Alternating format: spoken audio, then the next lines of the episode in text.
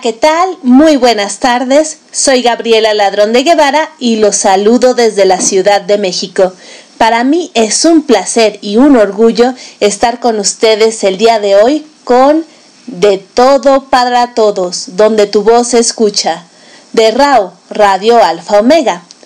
El día de hoy tenemos a una invitada que, bueno, la emoción que tengo de recibirla es grandísima. Ella es Chari Gumeta, escritora mexicana. Pero bueno, ella nos contará más acerca de sí misma más tarde. Ahora empezamos con nuestro hermoso programa, que tendremos, ya saben, relatos, poemas, anécdotas y todo, todo con mucho color literario, siempre de forma muy respetuosa y, por supuesto, dedicándonos a ustedes. Agradezco a Vera Blanco, María Virginia de León, Olga de León, Kitty Seguí, Diego Sebastián, Guillermo Holguín y a todos los que se han comunicado con nosotros durante la semana. También agradezco a Nini, Cielo, Miriam, Rosy, Iván, que semana a semana nos escuchan y nos dan sus hermosos comentarios. Muchísimas gracias. Para mí, escucharlos es un placer. Es saber que estamos conectados aún en ausencia y en distancia. Y hablando de estas conexiones, una de las conexiones más importantes que tenemos es con la risa. Ah, y reír para vivir, en voz de la doctora Fiona, el día de hoy nos tiene una invitación Vamos a escucharla.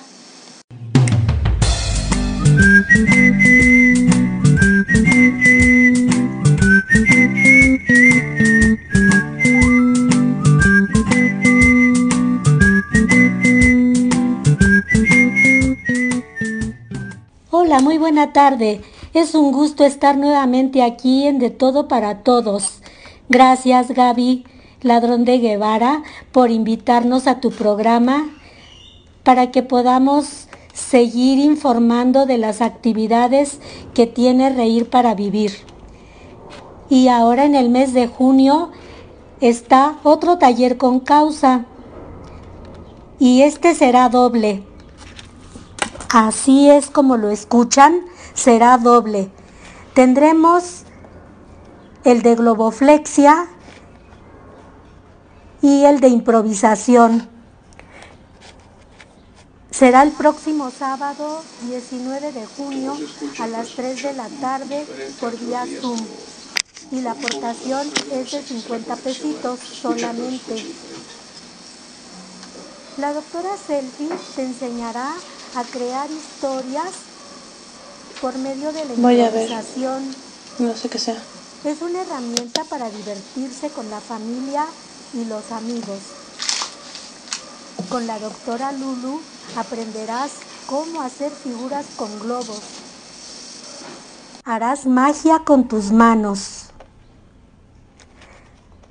Información y registro con la doctora Selfie al 5548 256537 y con la doctora Lulu al 5531 42 2381. El dinero de lo recaudado será destinado a Me acerco a tu sueño, que consiste en hacer feliz a niños delicados de salud. Muchas gracias y recuerden que quien ayuda a reír, ayuda a vivir. Muchísimas gracias, doctora Fiona, por esta invitación. Como pueden ver, es un taller doble y todo es para Me acerco a tu sueño, que como sabemos ayuda a niños desahuciados a hacer realidad su sueño, precisamente. En este caso, recuerden, son dos talleres por el precio de uno y solamente son 50 pesitos. Recuerden, no duden en comunicarse con nosotros. Bueno, con nosotros no, con la doctora Fiona de Reír para Vivir. Ella seguramente y de muy buena gana les dará mayor información. Pueden escribirle en WhatsApp al 5518 32 14 12. En México, recuerden que si nos escriben le escriben de otro lado, pueden hacerlo agregando más 52 y le escriben a la doctora Fiona al 5518 32 14 12 y ella les dará todos los datos para contactarla. Bueno, esa es la primera manera en la que podemos empezar nuestro día con muy buen humor. Y les recuerdo, también Reír para Vivir empieza en este mes nuevamente su, su campaña de recolección de tapitas. Posteriormente, también nos darán más detalles de dónde podemos ir a dejar nuestras tapitas para contribuir a Me acerco a tu sueño.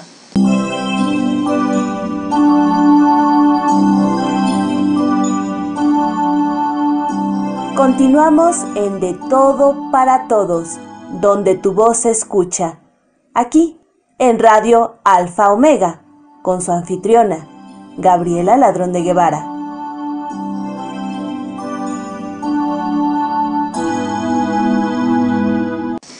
¿Recuerdan a nuestro invitado de la semana pasada, Roberto Córdoba? Bueno, pues ahora va a estar compartiéndonos la garra que si recuerdan no había terminado por problemas técnicos la semana pasada, así que el día de hoy la oiremos completa. Escuchemos pues a Roberto Córdoba del grupo Bululúes compartir su historia.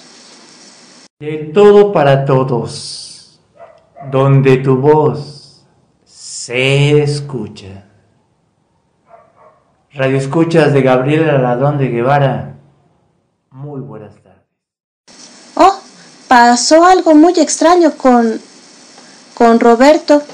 Vamos a escucharlo ahora nuevamente. Vaya, esto es muy, muy extraño.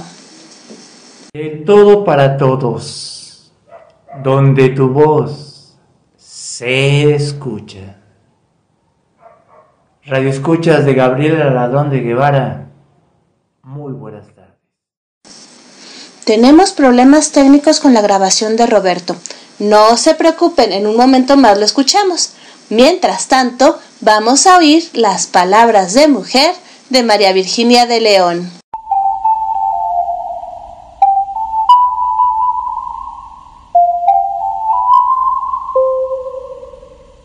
Soy María Virginia de León Montes de Oca, de la Ciudad de México. Vamos a platicar sobre Amparo Dávila reconocida escritora de cuentos y poesía de la llamada generación del medio siglo, dado que la mayoría de sus integrantes produjo su obra en los años 50 del siglo XX en México. Sus palabras.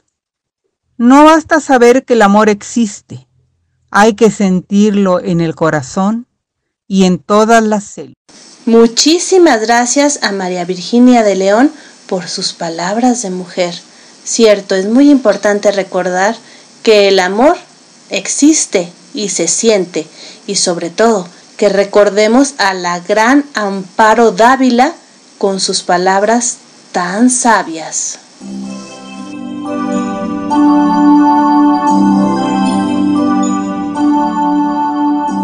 Continuamos en De Todo para Todos, donde tu voz se escucha. Aquí, en Radio Alfa Omega, con su anfitriona, Gabriela Ladrón de Guevara.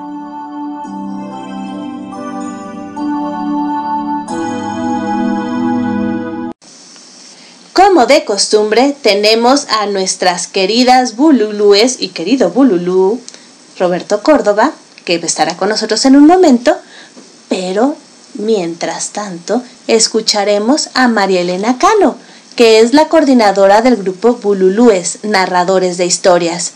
Ella nos compartirá una fábula.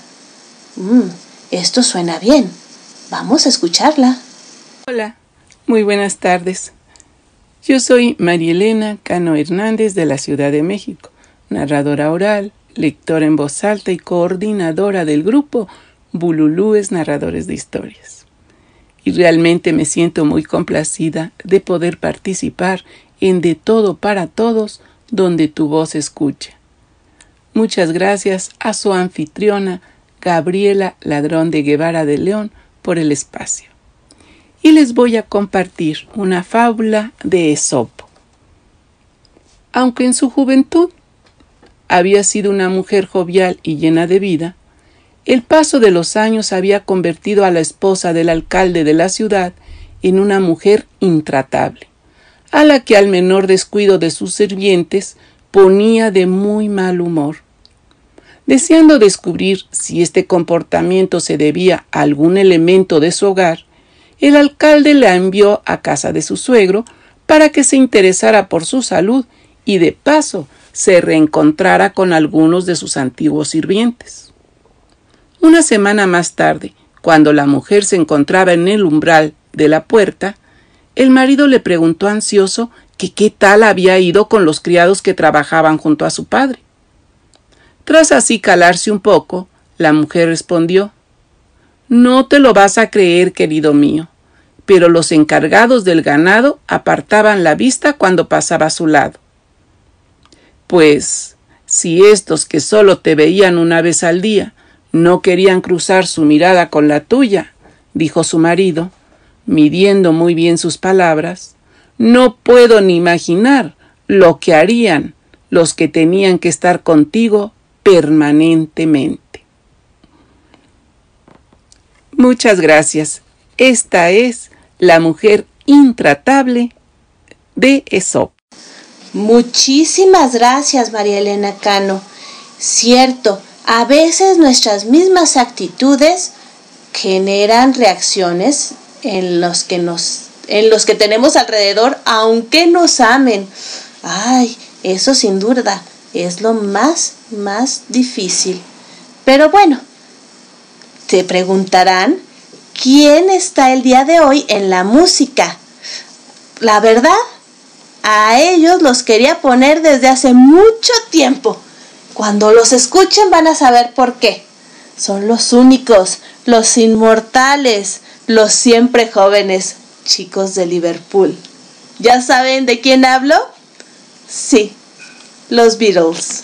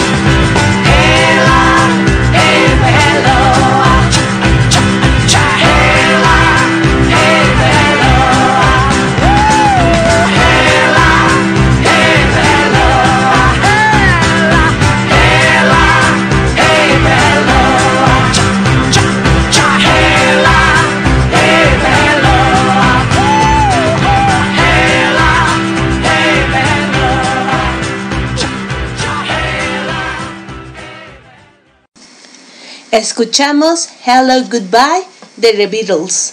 Este grupo fue una banda de rock británica activa durante la década de 1960. De hecho, fueron unos de los representantes más importantes de la música pop en este tiempo y una banda que es la más alabada, verdaderamente la más alabada en la historia de la música popular y de la música rock. Se formó en Liverpool y estuvo constituida por John Lennon, Paul McCartney, George Harrison y Ringo Starr. Su sonido, su música, su esencia es fácilmente reconocible y bueno, yo pienso que no envejece. Y por los comentarios que tengo aquí en el chat, me imagino que ustedes también, porque nos están poniendo cielo, nini, y sí, cielo, nini, titita, todos ellos están poniendo eh, gifs de felicidad, baile y fiesta. Realmente sí es para ponernos de buenas. Bueno, pues ahora sí, esperemos que podamos ya escuchar a Roberto Córdoba con La Garra. De todo para todos, donde tu voz se escucha. Radio Escuchas de Gabriela Ladrón de Guevara. Muy buenas tardes. Se vuelve a cortar. No sabemos qué es lo que está pasando, Roberto. Una disculpa, déjame seguir viendo esto. Pero como les decía, seguimos con Bululúes. Elba Moncada, de Bululúes, narradores de historias, nos comparte una de las poesías clásicas de Antonio Machado. Vamos a escucharla. Buenas tardes amigos de Todo para Todos, donde tu voz se escucha. Con su anfitriona, Gaby Ladrón de Guevara. Soy Elba Moncada, de Bululúes Narradores de Historias y en esta tarde les voy a leer un poema de Antonio Machado. Se titula Caminante, no hay camino, que posteriormente Joan Manuel Serrat convirtiera en una hermosa canción. Caminante, son tus huellas el camino y nada más. Caminante, no hay camino, se hace camino al andar. Al andar se hace el camino y al volver la vista atrás se ve la senda que nunca se ha de volver a pisar. Caminante, no hay camino, sino estelas en la mar. Todo pasa y todo queda, pero lo nuestro es pasar, pasar haciendo caminos, caminos sobre la mar.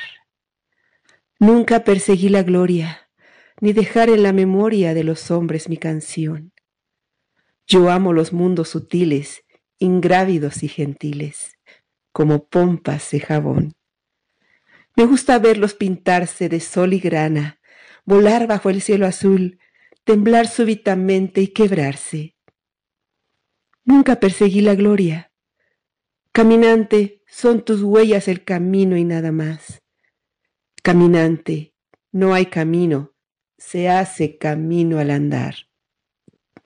Al andar se hace camino, y al volver la vista atrás se ve la senda que nunca se ha de volver a pisar. Caminante no hay camino, sino estelas en la mar. Hace algún tiempo en este lugar, donde hoy los bosques se visten de espinos, se oyó la voz de un poeta gritar, Caminante no hay camino, se hace camino al andar. Golpe a golpe, verso a verso Murió el poeta lejos del hogar, le cubre el polvo de un país vecino. Al alejarse le vieron llorar, caminante no hay camino, se hace camino al andar.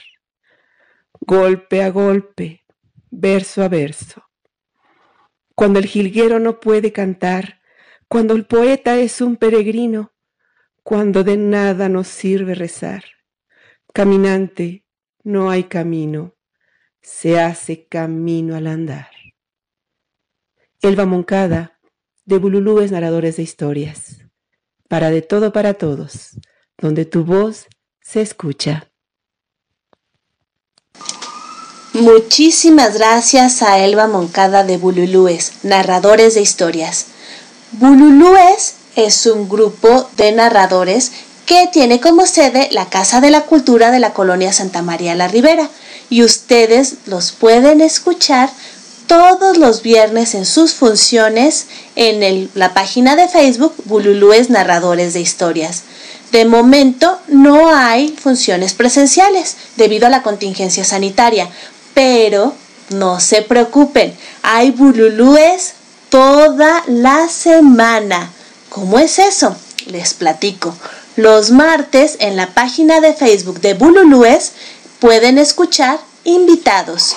Los miércoles son en vivo con algún invitado muy especial de Bululúes o con uno de los Bululúes. Ajá, pueden escuchar a alguno de los miembros de este grupo que son excelentes narradores, declamadores, lectores en voz alta y promotores de lectura. Y los viernes, el viernes es el gran día de función de Bululúes. A partir de las 5 de la tarde pueden escuchar y ver, porque van a, son videos, en la página de Facebook de Bululúes Narradores de Historias, todo su repertorio. Esta semana son cuentos de Queta Nava Gómez. Un deleite. Seguramente se divertirán mucho. Recuerden, en la página de Facebook de Bululúes Narradores de Historias.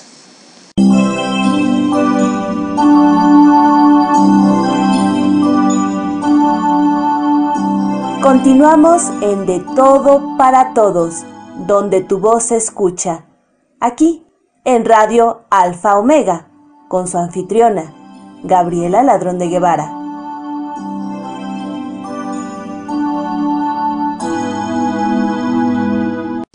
Tenemos comentarios. María Elena Cano nos dice que saludos y gracias por la música que su favorita de los Beatles es El submarino amarillo. Y cuando tenga 64 años. Y hasta ahí porque no acaba. Yo tengo tantas, tantas canciones que me fascinan de los chicos de Liverpool. Cierto, son unos genios. Y cada vez que los escucho es como regresar a la infancia. Porque yo crecí entre libros y Beatles. Así es. El doctor Guillermo Holguín dice felicidades a todos los participantes, especialmente a Roberto Córdoba de Bululúes. Muchísimas gracias, doctor Guillermo Holguín, y en un momento más vamos a tenerlo. También mandan saludos Nini, eh, Cielo, Danilo Banoli. Eh, Nini nos dice gracias María Virginia de León por compartir la información. Cielo, hola María Elena Cano. Tilita, hola. Danilo, hola. Cielo, muchas gracias María Virginia de León por compartirnos y excelente información. Felicitaciones. También Nini agradece a María Virginia de León. Y gracias María Elena Cano también. La verdad, están fascinados con la música. Me da muchísimo gusto. Y dicen para Elba, bellas letras de Antonio Machado, bello declamar Elba. Elba Moncada, felicidades. Nini nos dice eso. También María Elena Cano Qué eh, muy bello poema, Ay, un poco triste, pero en definitiva, bravo Elba. Y bueno, aquí tenemos mucho color literario, como pueden ver. Aquí, como les decía, es de todo para todos y tu voz se escucha. Entre las voces que vamos a escuchar tenemos a Miguel Ángel Aguilar. ¿Lo recuerdan? El padre Miguel. El día de hoy nos tiene una invitación. Vamos a escucharlo. ¿Quién es San José? ¿Qué podemos saber realmente de él? Soy el padre Miguel Ángel Aguilar Manríquez, misionero josefino de México, especialista y ponente internacional sobre la figura de San José. Te invito a profundizar en la figura de este santo con ocasión de los 150 años de haber sido proclamado protector de la Iglesia Universal por parte del Beato Papa Pío IX el 8 de diciembre de 1870. El Papa Francisco nos invitó a vivir un año dedicado a San José, desde el 8 de diciembre del año pasado al próximo 8 de diciembre de este 2021. El curso se llama San José en el misterio de Cristo y de la Iglesia y lo estaré impartiendo en la Universidad Católica Lumen Gentium de la, Universidad de la Arquidiócesis Primada de México. El curso es 100% en línea por la plataforma Zoom y se impartirá los días lunes, martes, jueves y viernes de 7 a 9 de la noche a partir del próximo 14 de junio y hasta el 1 de julio. Mayores informes e inscripciones en la página de la Universidad Católica Lumen Gentium www.universidadcatólica.edu.mx. Nuestro objetivo general es lograr un conocimiento básico y sistematizado en torno a la figura de San José, Padre de Jesús y Esposo de María. Estudiaremos los pasajes evangélicos en los que aparece San José. Alcanzaremos un conocimiento global de su figura a lo largo de la tradición de la Iglesia, los padres, los doctores de la Iglesia, el magisterio y en los teólogos contemporáneos. Tendremos también una visión global de los temas clásicos de la josefología y su valoración a la luz de la teología contemporánea. Son temas tales como el trabajo, el silencio, etc. Lograremos una visión general de San José en la historia del culto, de la liturgia y de la iglesia, y comprenderemos también los elementos iconográficos con que ha sido representado y la evolución que ha tenido su figura en la historia del arte.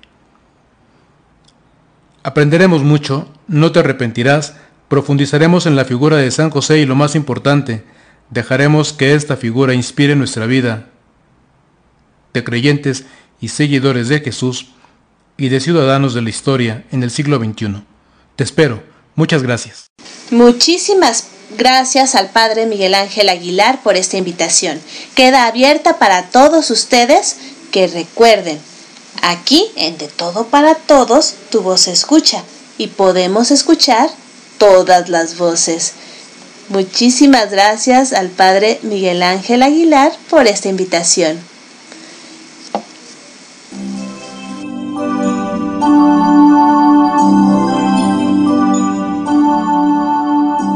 Continuamos en De Todo para Todos, donde tu voz se escucha. Aquí en Radio Alfa Omega, con su anfitriona, Gabriela Ladrón de Guevara.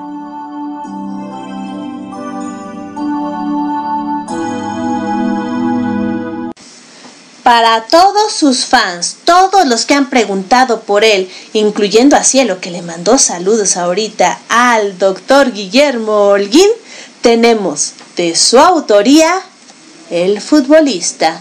Vamos a escucharlo que seguramente nos va a regalar algo muy bueno con su peculiar estilo. Buenas tardes, mi nombre es Guillermo Holguín y quiero agradecerle a la doctora Gabriela Ladrón de Guevara de León la invitación. El día de hoy les voy a compartir un cuento de mi autoría titulado El futbolista. Juan era un gran aficionado al fútbol. Desde pequeño, cosa que se pareciera a una pelota, cosa que pateaba. Así que toda su familia le regalaba pelotas. De niño y adolescente, su mundo era echarse sus cascaritas y practicó tanto al fútbol y fue tan bueno que llegó a ser estrella de la primera división y ganó fama y mucho dinero. Siendo ya mayor y ya retirado, siempre se hacía preguntas. ¿Existirá en el más allá juegos de fútbol? ¿Existirían la primera, la segunda y la tercera división? habría campeonatos, trofeos y torneos, existirían los mundiales de fútbol, así que consultó a brujos, magos, espiritistas y gente que leyera la mano, el tarot y las cartas, pero nadie le daba respuesta. Invirtió todo su dinero en comprarse una supercomputadora de la NASA. Y al hacerle tantas preguntas, la computadora siempre le respondía que sí, que sí y que sí. Al final, la computadora mandó un mensaje impreso que decía, al señor Juan, el futbolista preguntón, se le informa que el próximo domingo debuta en el partido de fútbol contra los Diablos Gladiadores de Otumba. ¡Wow! ¿Ya ven lo que le pasó a Juan? Muchísimas gracias, doctor Guillermo Holguín, por su narración. Muchas, muchas gracias. ¿Y ustedes qué creen? ¿Hay fútbol en el más allá? Bueno, quizás, solo quizás, eso nos lo pueda contestar el Padre Miguel Ángel.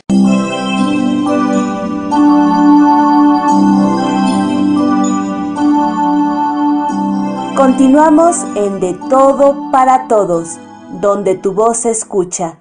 Aquí, en Radio Alfa Omega, con su anfitriona, Gabriela Ladrón de Guevara.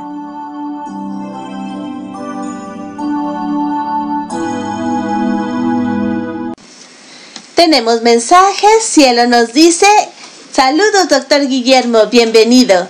Nini, muchas gracias, Padre Miguel Ángel Aguilar. Cielo, gracias Padre Miguel Ángel Aguilar. Interesantes palabras. Felicidades. Bueno, también María Virginia de León nos dice felicidades al doctor Guillermo, como siempre, excelente narración. María Elena Cano, felicidades al doctor Holguín. También Lucy Trejo ya está con nosotros. Felicidades a todos los invitados. Ansiosa de escuchar a Chari Gumeta. Cierto, creo que todos estamos ansiosos de escucharla. Pero antes vamos a escuchar otra vez a los chicos de Liverpool, ahora con otra canción que seguro nos va a llegar a todos. Es Get Back. Sweet Loretta Fat, she thought she was a cleaner, but she was a frying pan. Yeah, the, the, pitch, the picker. Picks with the fingers, great. Okay.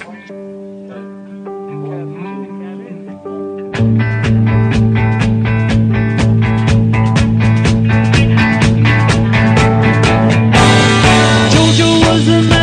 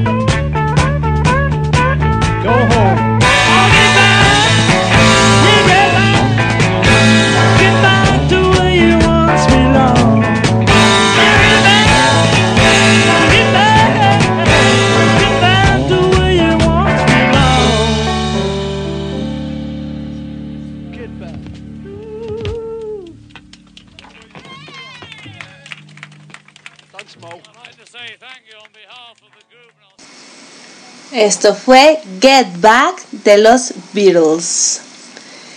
Bueno, tus reacciones por medio de GIFs han sido muy buenas y que dicen que realmente disfrutaron a los chicos de Liverpool. Nini nos pone GIFs con, con todos, con los cuatro.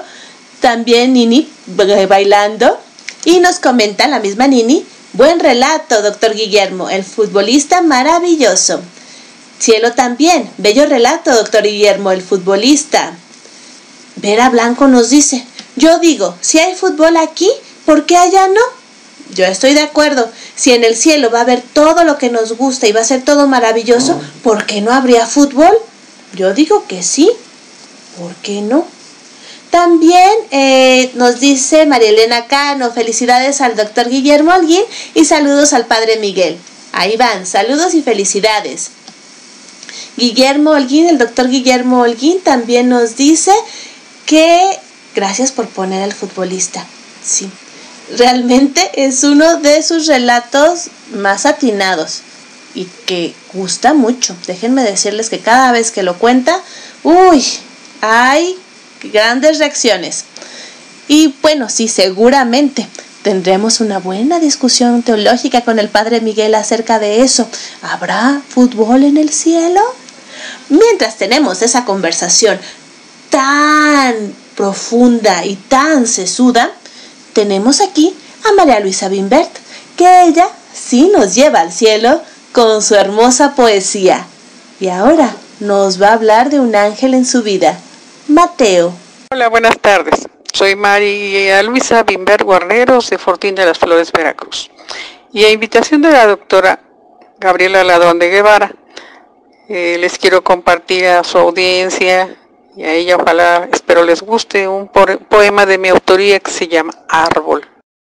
Árbol, enséñame a ser fuerte como tú, que soportas tempestades firme, que tus hojas cantan al viento viejas melodías, y con murmullos de alas de mariposas llevas mensajes de amor. Tú que me conoces, sabes de mis vidas anteriores, que fui gitana, hechicera, pirata, dime, ¿en qué vida miré sus ojos brillar en la oscuridad de una noche con tímida luz de luna? Si él era una ave y anidó en tus ramas, si yo fui un fruto que alimentó su apetito, si yo leí su mano y adiviné su suerte, o lancé un hechizo y capturé su alma. Dime árbol, confidente, en qué vida estaremos juntos. Gracias. Mil gracias a María Luisa Bimbert por esta hermosa poesía de su autoría. Árbol.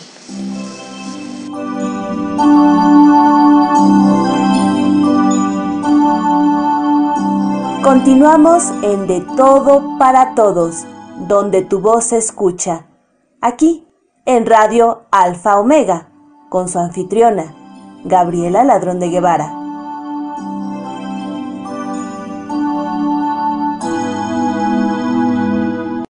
Y aquí, en De Todo para Todos, tenemos a una invitada de honor, a una poeta mexicana contemporánea que me atrevería a decir es de las mejores en el mundo, a mi queridísima Chari Gumeta. Bienvenida, Chari. Hola querida Gaby, buenas tardes a ti y a todo tu público que nos escucha en estos momentos. Muchas gracias por este espacio. Gracias a ti por compartir con nosotros en esta tarde. Bueno, para mí es un honor y un gusto tremendo tenerte aquí y me gustaría que todos te conocieran. Por eso mi, primer, mi primera pregunta es, ¿quién es Chari Gumeta? Bueno, Chari Gumeta eh, nació en Chiapas, México, eh, bueno, está inmersa en estas cosas de la poesía y la literatura desde que es una adolescente. Empecé en los talleres literarios a los 14 años. Posteriormente entré a, la Facultad de, de Humanidades de la Universidad de Chiapas, donde estudié letras latinoamericanas y bueno, pues ahí nos fuimos haciendo y pues muy cerca de la literatura, pues ya con 45 años casi en ese, en ese ambiente.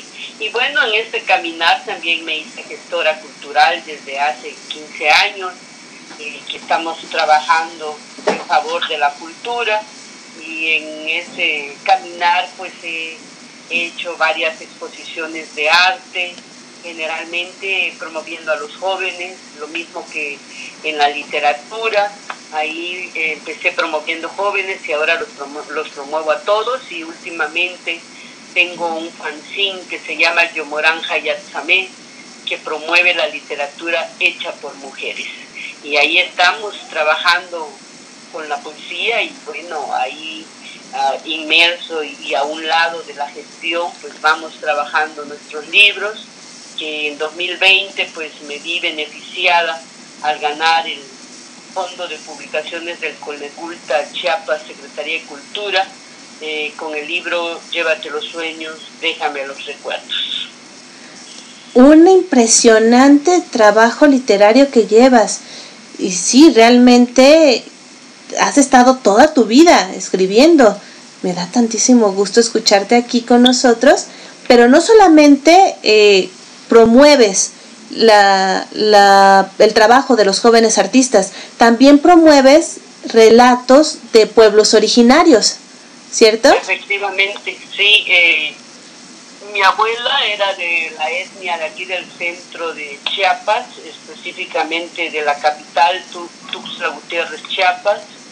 Y bueno, de un tiempo acá, pues eh, estoy apoyando a la promoción de la etnia Soque, porque pues es una etnia bastante relegada, que no se ha dado a conocer como debe ser y tampoco se le ha dado el reconocimiento en toda su extensión. Eh, la etnia Soque, no, en Chiapas no solo existen los mayas, también existen los soques, eh, que se establecieron en el centro de Chiapas y en el norte y noreste. Eh, todos hablan una variante, pero la variante que se hablaba aquí en el centro, pues con ese abandono que ha sufrido, pues se perdió la lengua se perdió la, la lengua soque que se hablaba aquí en el centro de la capital chiapaneca.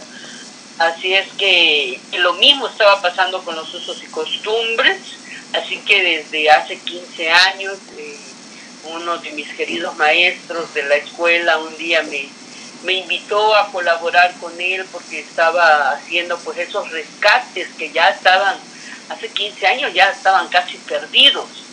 Entonces, pues él empezó a darse a la tarea de, de, volver a rescatar esos usos y costumbres, y algunos existían, pero ya eh, tenían características de otros usos y costumbres que no eran de la etnia Soque. También se dedicó a eso y bueno, pues me invitó y ahí empecé. Eh, actualmente precisamente estoy escribiendo un libro eh, que muestra los usos y costumbres de la etnia Soque eh, a través de la poesía, con testimonios de mi abuela y de los recuerdos que me dejó ella, porque eh, yo pasaba bastante tiempo con ella cuando era niña. Entonces todos esos recuerdos pues ahora los estoy escribiendo. Y bueno, estoy también haciendo algunas relatos, crónicas de esas cosas que me acuerdo, de lo poco que me acuerdo que viví con mi abuela.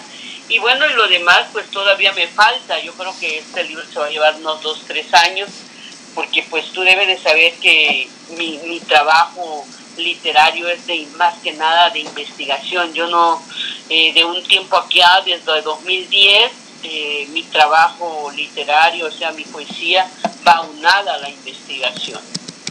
Sí, y aparte tu poesía es muy fuerte, conmueve entrañas, nos mueve y nos remueve. Y eso se me hace de la poesía femenina contemporánea, la tuya, esa particularidad que tiene, se me hace una de sus características más importantes, el poder, la voz que se alza. Y... Efectivamente, querida Gaby, eh, en 2010 decidí empezar a escribir eh, eh, sobre eso, a hacer una poesía de denuncia. La poesía no tiene nombre, pero la gente le ha llamado poesía social. Y bueno, nosotros aquí en Chiapas tenemos una gran herencia centroamericana a través de la poesía testimonial. y eso eh, se, se, profundizó, o sea, se, se, empezó a dar a conocer en Chiapas a través de los miembros de la espiga motinada, que eran don Heraclio Cepeda, don Juan Bañuelos, don Óscar Oliva, que aún lo tenemos con nosotros y que seguimos disfrutando mucho de su poesía y que es un poeta de renombre internacional. Eh, también estaba don eh, Jaime Labastida y don Jaime Augusto Scheck. Y bueno, ellos pues empezaron a escribir sobre eh, las situaciones que pasaban en Chiapas y desde ahí ellos empezaron a hacer esa poesía que muchos llaman en México social. Aquí en México, aquí en Chiapas se le llama una poesía testimonial porque está hecha desde el testimonio, desde la investigación. Entonces, en 2010, eh, siendo a mí, ah, perdón, siendo alumna, fui alumna en la adolescencia de Óscar Oliva, bueno, recordé todas esas enseñanzas y a partir de de ese año 2010 eh, me di a la tarea de escribir, empezar a escribir sobre esa situación. Al principio como mujer fui muy, muy señalada, eh, hasta me tildaron de panfletera, pero hay una, una gran diferencia en escribir un panfleto y escribir un poema testimonial, mucha diferencia. ¿Por qué? Porque quien sabe escribir poesía debe saber de que para que sea poesía debe estar dentro del canon literario y que debe llevar las figuras literarias necesarias. Así es que dista mucho de ser como fui señalada. Bueno, tiempo después, pues el tiempo le da la razón a uno, así es que tiempo después pues ya lo aceptaron y toda esa gente que me señalaba pues ahora escribe sobre esos temas, como debe ser. Y bueno, 2010, este año 2011 fue que eh, cerré esos, esos capítulos de haber escrito sobre la violencia en México, haber escrito sobre desaparecidos, sobre feminicidios, sobre la migración femenina, sobre los migrantes y, y tantos otros temas que pues dolorosamente le pegan a México y a toda Latinoamérica. Muestra de ello es lo que sucede actualmente en Colombia y bueno, a quienes les mando un fuerte abrazo con mucho cariño y que tengan mucha fuerza para enfrentar todas esas cosas. Y bueno, eh, en este año 2000, 2021 eh, terminé un libro que empecé en enero 2019 y bueno, ya es otro tipo de poesía, pues ya hice una poesía más intimista, más personal, donde hablo pues de mi familia, de, mi hermana, de mis hijos, en fin. Y estoy, bueno, al terminar ese libro, inicié este, este libro que empecé a, a, recabar todos los recuerdos familiares para iniciar este libro que pues yo creo que en unos dos años estará listo y que mostrará a través de la poesía los usos y costumbres de la etnia Sopi. Y suena muy interesante, sobre todo que estamos hablando del patrimonio oral, no solamente de, de tu familia, sino también es patrimonio oral de Chiapas y de México, y es muy importante rescatarlo. Le has dado en el punto, querida Gaby, la, la, la tradición oral es la que nos llevó a escribir la poesía testimonial. Efectivamente, así es. Y bueno, ahora creo que en México nunca lo, lo, he visto, o sea, de Chiapas para abajo hasta Panamá, Colombia, escriben ese tipo de poesía porque pues se desliza desde el sentimiento, desde el dolor, desde el sufrimiento. Y bueno, de aquí para allá, para el norte de México, pues eh, en el norte empecé a ver que empezaron a escribir narrativa de ese, desde el testimonio, pero a raíz de que los cooptó la violencia, a raíz de, todas esas eh, masacres que ha pasado con el crimen organizado, empezaron a escribir sobre, con, esta modalidad de poesía testimonial. Pero en México no se da mucho.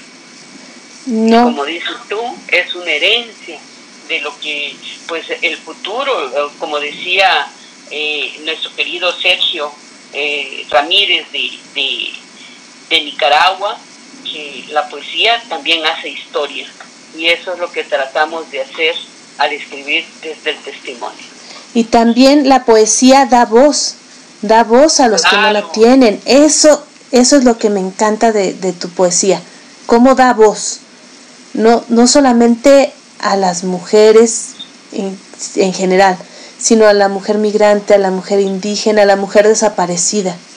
Efectivamente, de eso se trata, querida Gaby. Una vez un escritor me dijo que era demasiado petulante pensar que le doy voz a los sin voz. Y yo le dije, no, yo escribo desde la voz de ellos, desde el lamento de ellos, desde el sufrimiento de ellos, que es la voz de ellos. Sea, es darles voz a ellos que no pueden gritarlo o escribirlo. O sea, no es ninguna petulancia ni ninguna soberbia, es que así es. No puedo negar la participación de ellos dentro de mis poemas, pues.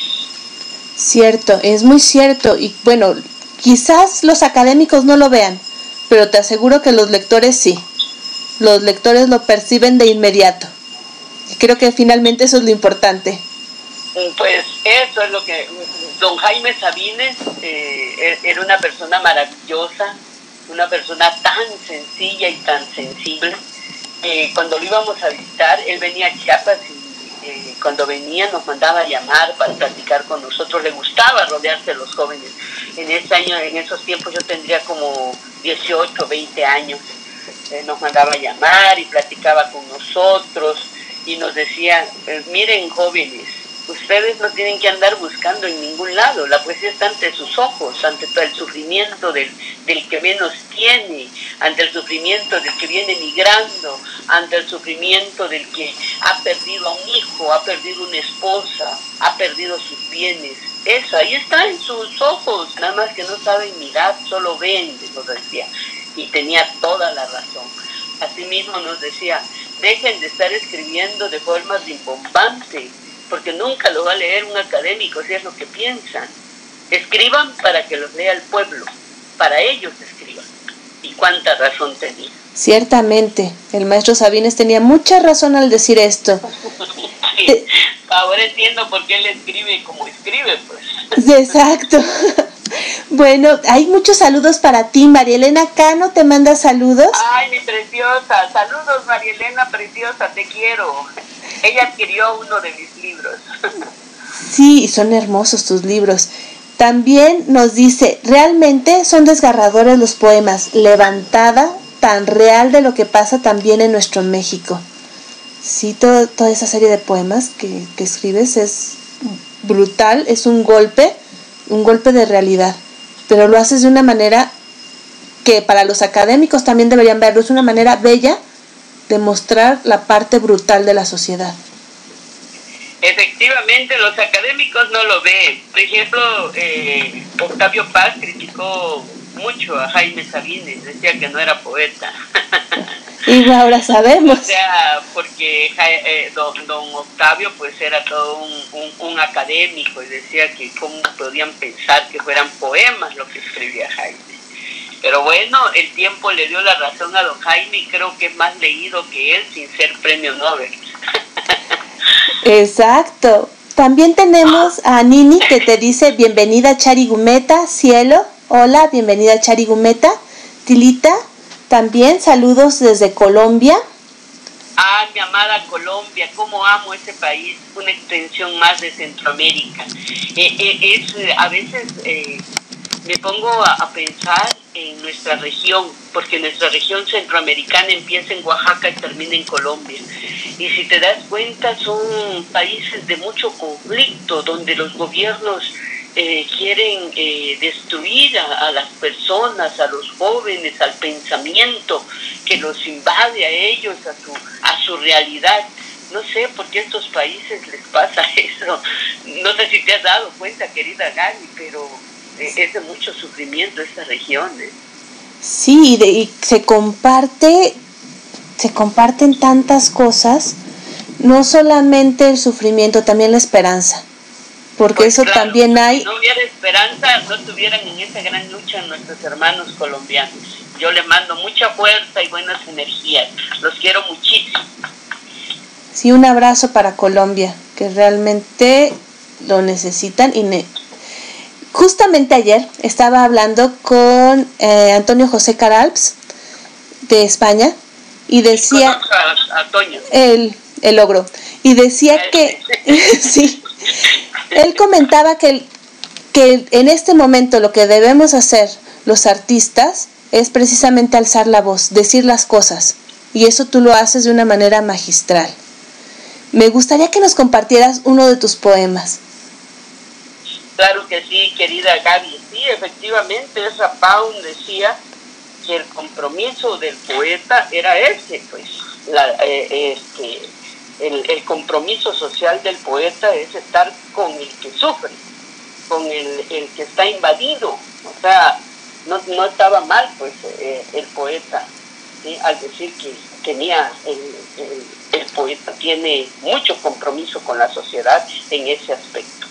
Claro que sí, mi querida Gaby, pues te voy a compartir un poema de este. Mira, hay un libro que yo amo mucho, que precisamente me lo publicaron en Colombia, que se llama También en el Sur se matan palomas.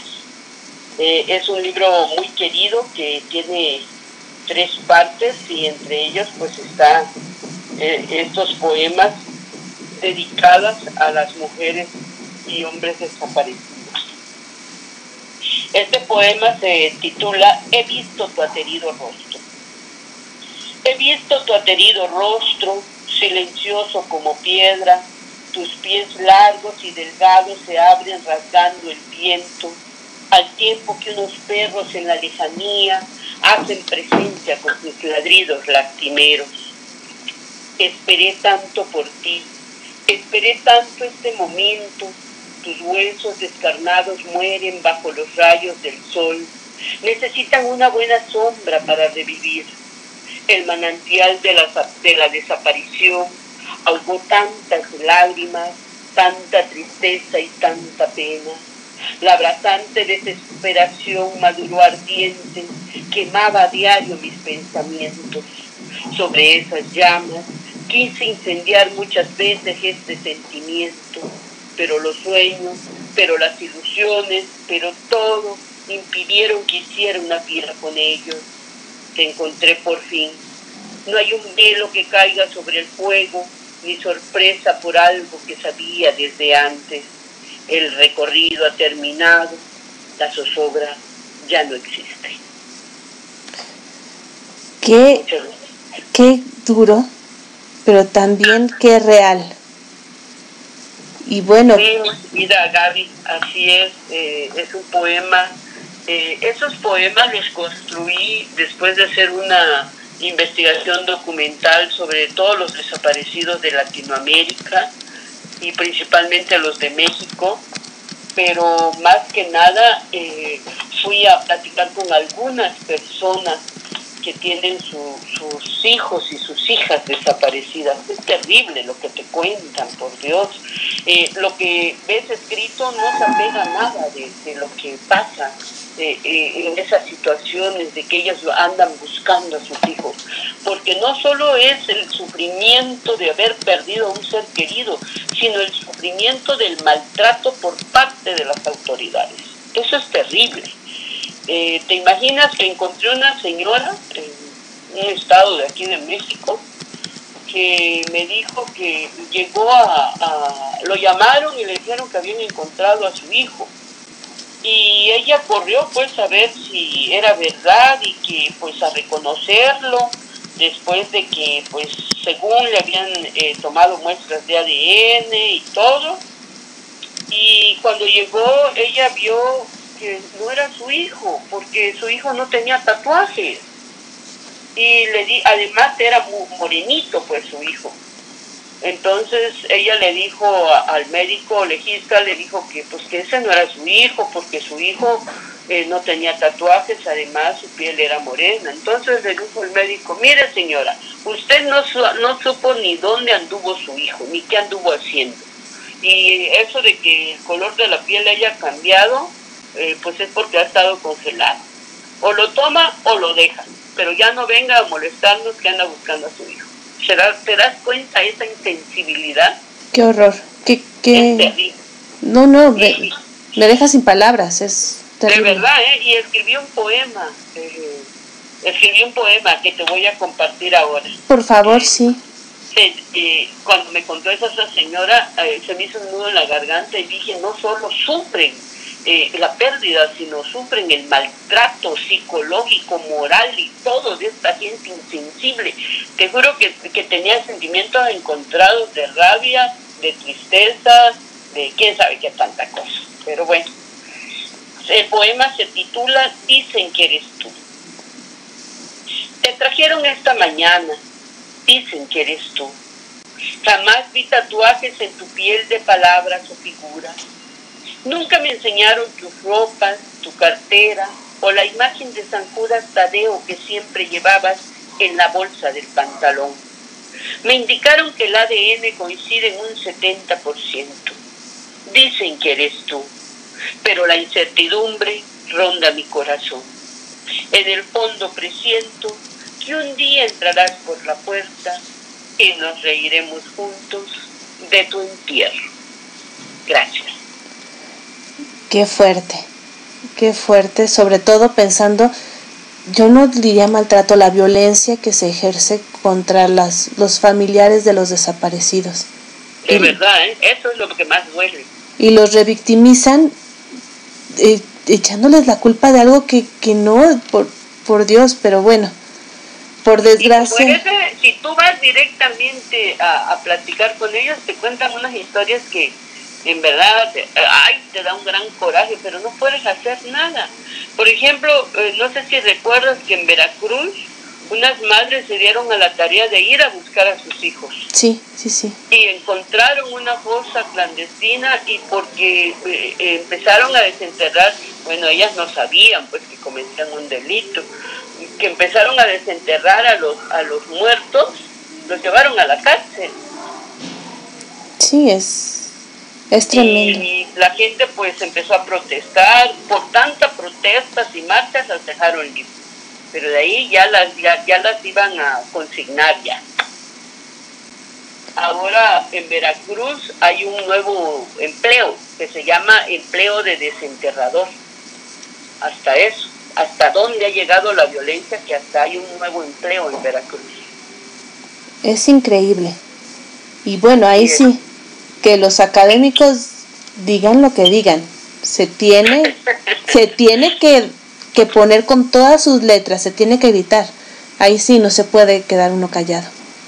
Y qué bueno que lo haces. Y, realmente es un orgullo saber que lo haces, que, que das tantas voces a los que no la tienen. Muchas gracias, querida Gaby. Sí, fíjate que el que ha escrito mucho sobre eso es el poeta Óscar Oliva y el poeta Juan Bañuelos. Bueno, Juan Bañuelos pues ya hace cuatro años se nos dejó, pero Óscar Oliva sigue vivo y sigue escribiendo sobre estos hechos de sufrimiento. Tiene un poema muy largo y muy bonito que se llama Los muchachos de Ayotzinapa. Me encanta ese poema. Y hace como en 1991 o 90 no más, como en el 86, 87, asesinaron en la selva La Sandona unos soldados a unos comandantes de, la guerrilla guatemalteca. Y él escribió eh, dos poemas dedicados a ellos. Y, si los lees, es realmente doloroso. Eh, te llega tanto que estás leyendo y estás llorando. Pues. Eh, de eso se trata de escribir estos poemas no como un morbo, sino con la intención de sensibilizar a las personas eh, y, de, todo, pues, eh, visibilizar esas situaciones de violencia que estamos viviendo. Y más que nada, pues que eh, los futuros jóvenes algún día pues se den cuenta cómo vivimos en esta, en esta época y que pues dicen que quien olvida su historia lo vuelve a repetir. Entonces esperemos que eh, estos poemas en la posterioridad sirvan para que ellos también tomen conciencia. Exacto, que sea un retrato del México de este momento, que se quede y que se analice, se revise y no se olvide. Eso es muy importante. Sobre todo, que no se olvide.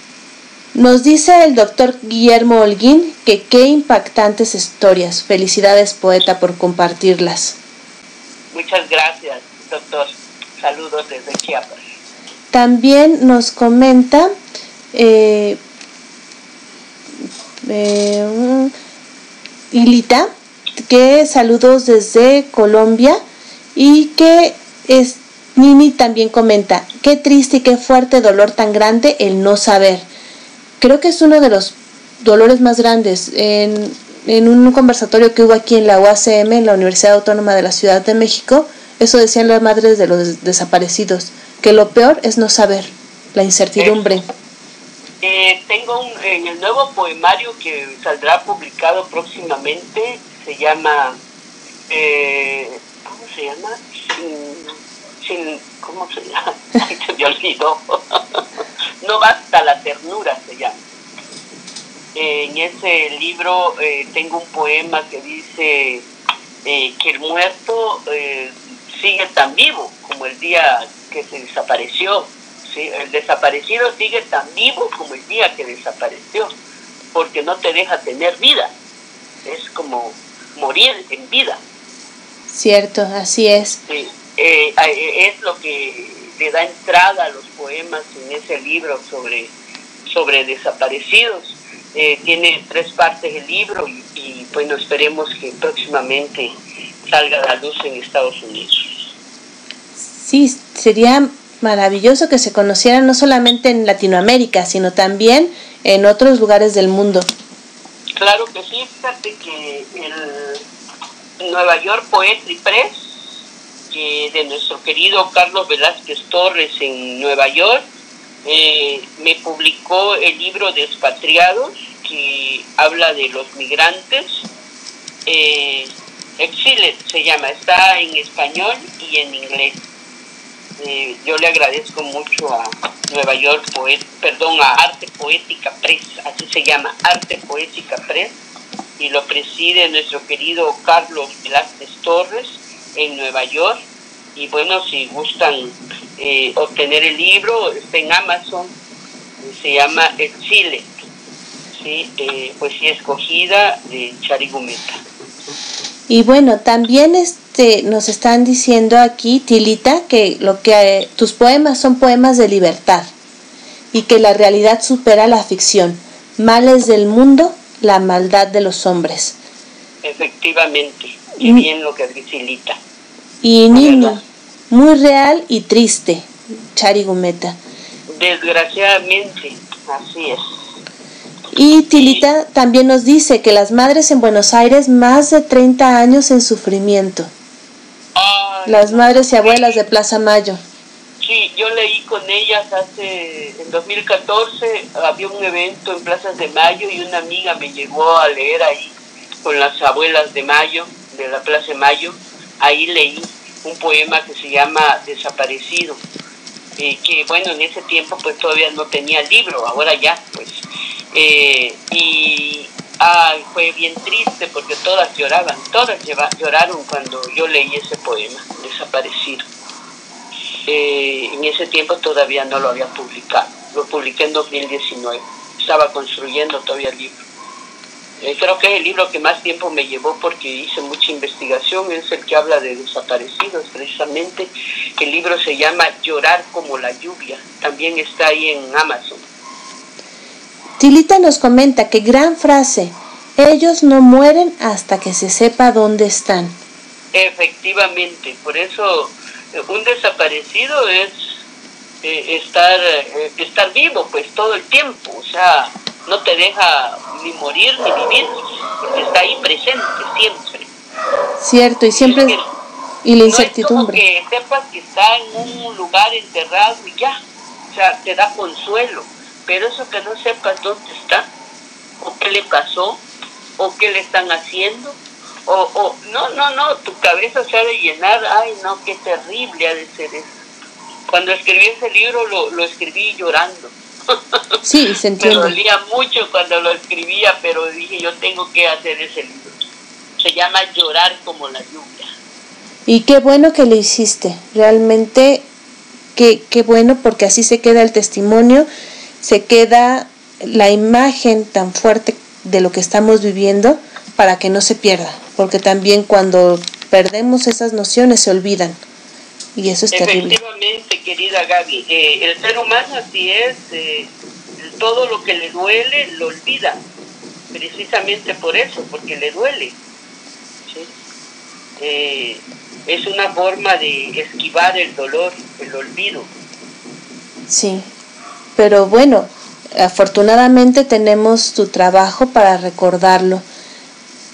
Con esa intención se hace, querida, querida Gaby, con esa intención de que quede un testimonio sobre esos días oscuros que hemos vivido, principalmente eso de las desapariciones. Eh, yo empecé a oír sobre eso, pero no me imaginaba que en México llegara a eso hace algunos años en Colombia, con los ceros, ceros ¿qué era? Eh, unos muchachos que desaparecían y luego los vestían de, guerrilleros y llegaban los soldados y decían que era guerrillero, por eso lo mataban. Y el muchacho no, o sea, lo vestían de guerrillero. Le llaman cero positivos o no me acuerdo cómo es que le llaman, algo así. Sí, es, es, indignante y triste al mismo tiempo. María Elena Cano nos dice qué terrible lo que pasó en Veracruz, se tiene que difundir. Y sí es lo que está haciendo Chari. Sí, en definitiva. Y bueno, no solamente tu poesía da voz, difunde y lleva estas historias. También tu poesía ha sido muy incómoda desde que eras joven. Estoy pensando en tu poemario erótico. Ah. ¿Nos puedes platicar un poco de él, por favor?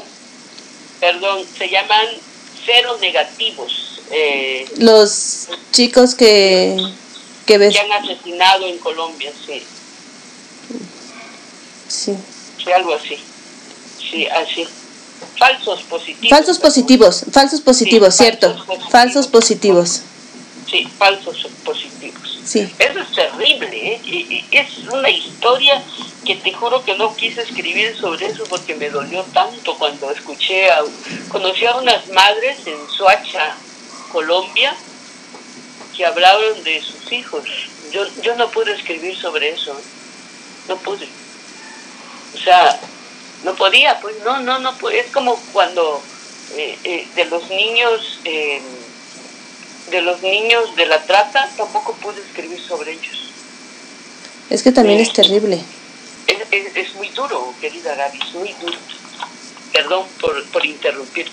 No, no, no, no, qué, qué bueno que, que nos lo dices, sí. Sí.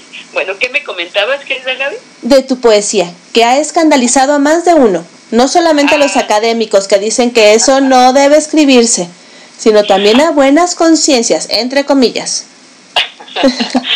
Sí, bueno, yo no sé, eh, a veces uno inconscientemente eh, ya, se, ya se revela uno como mujer, o sea, eh, se emancipa uno del patriarcado sin saberlo. Y bueno, hace muchos años, cuando yo era una joven de 24 años, era imposible que te emanciparas de esa situación, porque pues todos te criticaban, hombres y mujeres.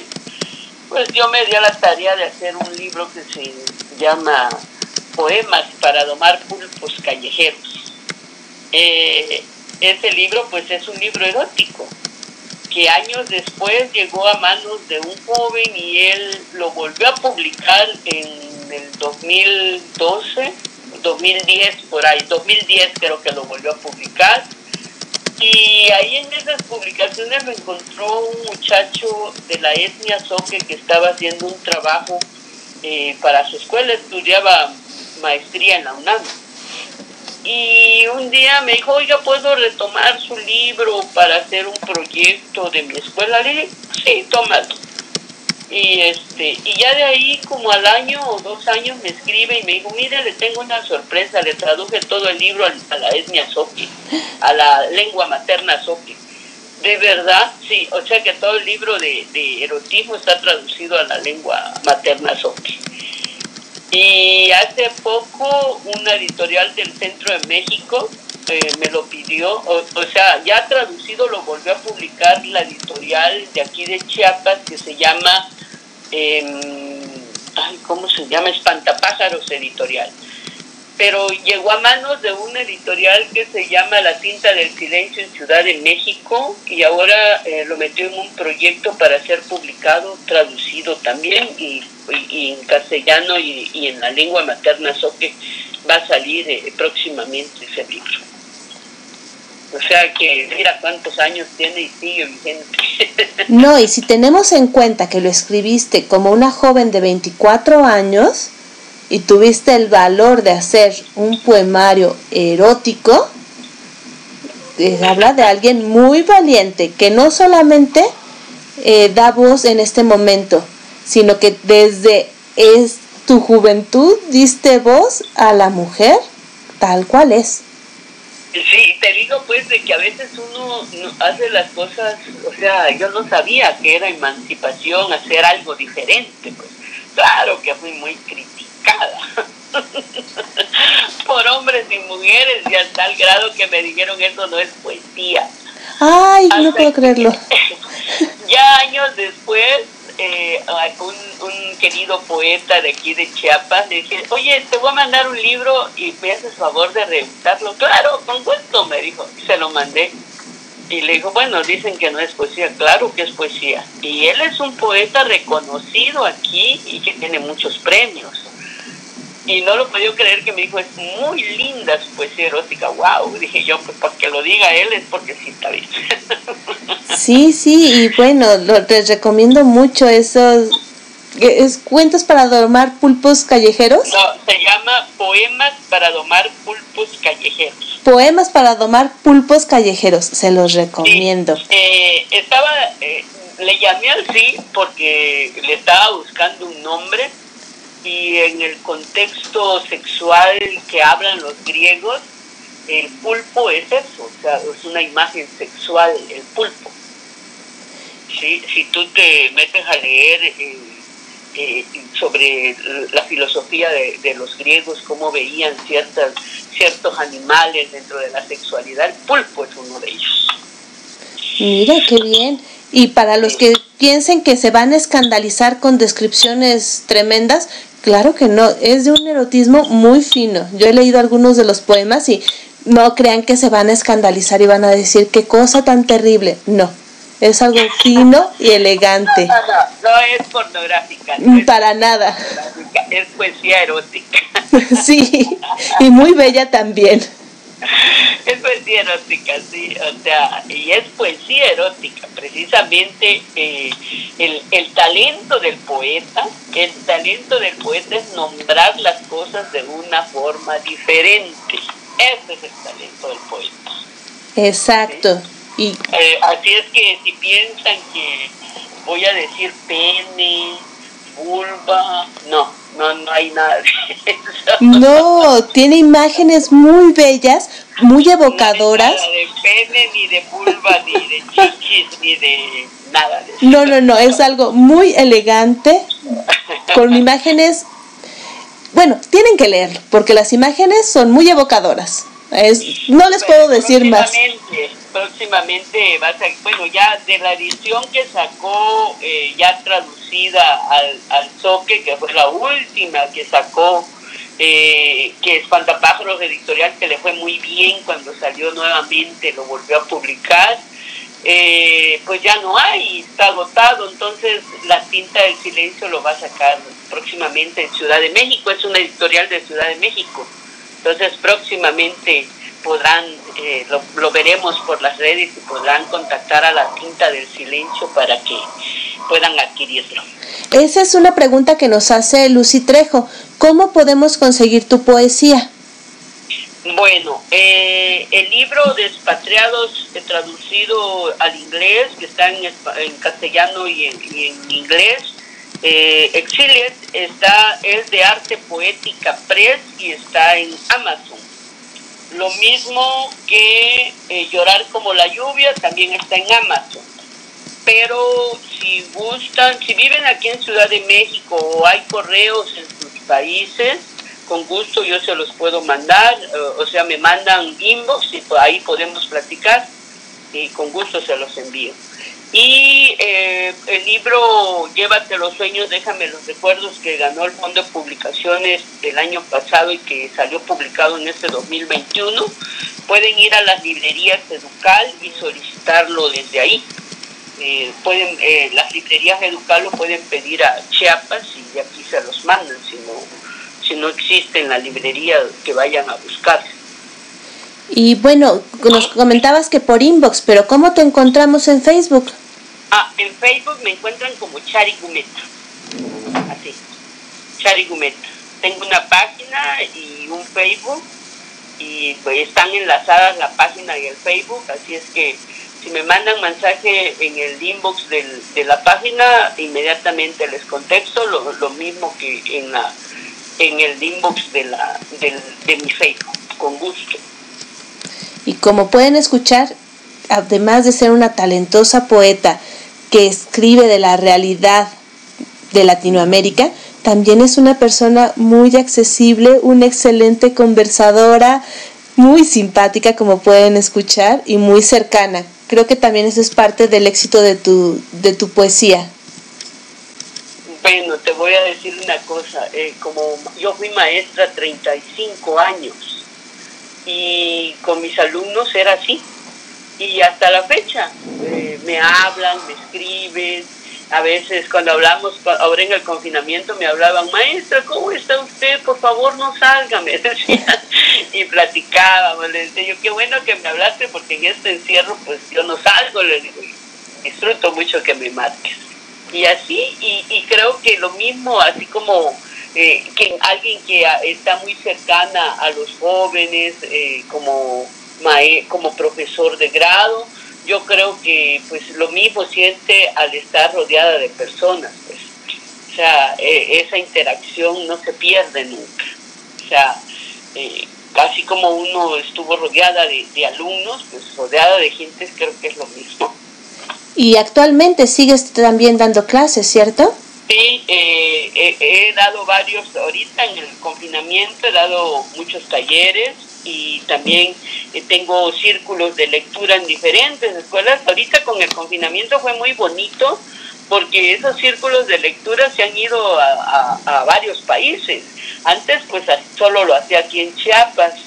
Eh, iba a las escuelas y teníamos ese círculo de lectura, a veces leíamos poetas del Salvador, poetas de Guatemala, poetas chapanecos, poetas contemporáneos de México, en fin, eso hacíamos en nuestros círculos de lectura. Pero ahora más bonito porque ahora ya lo hacemos en escuelas de otros países y principalmente promoviendo a, los autores mexicanos y chapanecos. Y es una labor excelente porque ciertamente en Chiapas hay muchos escritores muy talentosos, no solamente Jaime Sabines, déjenme les platico. También. No, no, no, no. Eh, aquí tenemos una gran tradición poética nosotros. Eh, aquí eh, hay grandes poetas como Rosario Castellanos, Jaime Sabines, está Juan Bañuelos, Oscar Oliva, está Germán Efraín Bartolomé, está Roberto López Moreno, Socorro Trejo Sirven, Marisa Trejo Sirven, o sea que son nuestras poetas eh, mayores, podemos decir, nuestros poetas mayores. Y luego hay una gama de jóvenes, principalmente de nacidos en los ochentas, porque eh, después de los ochentas creo que los jóvenes se han dedicado más a la, a la narrativa. No tenemos presencia poética de nacidos ni en los noventas ni en los dos mil, o sea, ni en el nuevo siglo. Eh, pero sí tenemos grandes narradores. Eh, que han ganado premios, que han tenido presencia en México. Entre ellos nuestro querido joven Jorge Zúñiga, que ahora vive en la Ciudad de México y que ha ganado varios premios, entre ellos el Pitol, eh, uno que también el premio de narrativa de Yucatán y este año ganó otro premio más que no recuerdo, eh, ganó apenas el 2020. Se ha ganado como unos 5 o 6 premios ese joven Jorge Zúñiga, un gran narrador, talentosísimo. Y de nuestros poetas, pues eh, los más representativos jóvenes, pues es nuestro queridísimo y a quien le tengo un entrañable cariño y respeto, Palán Rodrigo, eh, está también eh, nuestro queridísimo César, César Trujillo, Fernando Trejo, bueno, que son los jóvenes que más premios han ganado, pero también generalmente la, la, poesía más se ha dado en los hombres que en las mujeres. Y pues de nuestra generación somos bien poquitas también. Eh, ahí está Elda, Elda, ¿qué es? Elda Pérez. Elda Pérez, ajá. Elda Pérez Guzmán, está Blanca Margarita López Alegría, está Beatriz Muñoz. Eh, Gabriela Valderas. Eh, sí, Gabriela Valderas, que vive en Ciudad de México, pero ella es más anterior, es de, de, la generación de, de mi queridísima poeta mayor Socorro Trejo Sirvet y Marisa Trejo, es de esa generación, pero de mi generación nacidos en el 62, eh, pues las personas que te estoy mencionando, creo que es la generación mía y la de doña Socorrito, eh, somos las que más mujeres ha tenido, porque de ahí en, la, en los nacidos en los 80, pues no, no, no veo ninguna mujer sobresaliente más, más que eh, nuestra querida Matza Maranto, que pues hubo ahí uno que otra presencia, pero de los que más han ganado premios y nos han dado presencia en, en, todo, en muchos lados, pues son los que te acabo de mencionar, como es Alan Rodrigo, eh, eh, Fernando Trejo, eh, César Trujillo, René Morales. Y Chari Gumeta. Chari Gumeta también. También está considerada una de las grandes poetas de la generación de los 70. Sí. Sí, porque en, esa, en esos años fue que empezamos a sobresalir en los 70. Eh, a finales empezamos a trabajar ya como poetas. Pues, había, en el 75 inicié en talleres literarios. Ya para el 78, 79 ya nos habían sacado una pequeña plaquetita y publicábamos en periódicos. No, muy, jovencitas, pero ya tenía, ya, ya nos sentíamos así como un pavo real porque nos, nos publicaban en el periódico. Y de hecho se dice que Chari Gumeta, Beatriz Muñoz, Zelda Pérez, Yolanda Gómez son ah, pioneras. maestra Yolanda Gómez. Sí, son pioneras de la celebración del cuerpo femenino y el deseo femenino. Ay, más está más enterada que yo. Les dije que tenía una gran invitada. Son pioneras precisamente en esta poesía que celebra el cuerpo femenino y el deseo. Que no... Efectivamente, eh, Elda tiene unos poemas bellísimos. Creo que nuestra generación fue algo irreverente en ese aspecto porque eh, creo que fuimos las que más hablamos sobre el cuerpo, ¿eh? creo y años después, eh, creo que en el 90, por ahí, eh, la, querida poeta Marisa Trejo sacó una antología de varias poetas de varios países que se llama El filo del gozo habla de poesía erótica, pero creo que nosotros en, en los, eh, eh, como en los principios de los 80 sacamos ese, nuestros libritos de poesía erótica y, y Elda tiene uno muy lindo, o sea, la maestra eh, Yolanda Gómez Fuentes también escribió sobre, sobre poesía erótica, muy bonito, Betty Muñoz también, o sea que hicimos la diferencia en ese aspecto. Sí, realmente para todas las escritoras mexicanas que llegaron después, ustedes fueron un parteaguas. Las primeras que se atrevieron a nombrar las cosas, a decir también el cuerpo femenino también es poesía desde las mujeres. No eso, efectivamente, eso es lo que queríamos mostrar, que también nuestro cuerpo era poético. Sí, y, es un poco de, es un poco de, de, de, de irreverencia, de de estar de, rebeldía, pues, o sea, de salirnos un poco de todo eso al canon estructural, de la poesía formal, ya basta, pues. Claro, que el cuerpo femenino no sea definido por la pluma masculina, sino que las mujeres se empoderen de su propio cuerpo. Efectivamente, es que generalmente la, pues, el que estaba empoderado de nuestro cuerpo eran los hombres. y nosotros no podíamos decir muchas cosas de nosotros. Así que creo que fue un momento de rebeldía.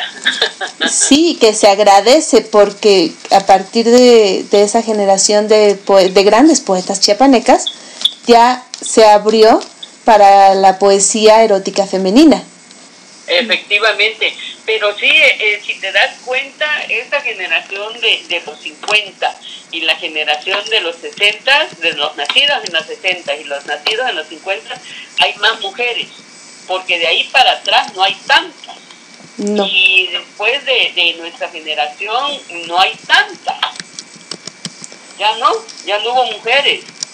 Eh, te comento que, que, la única que tiene presencia nacida en los 80 pues es nuestra querida Max Amaranto, dentro de los, de los que hablan poesía castellana.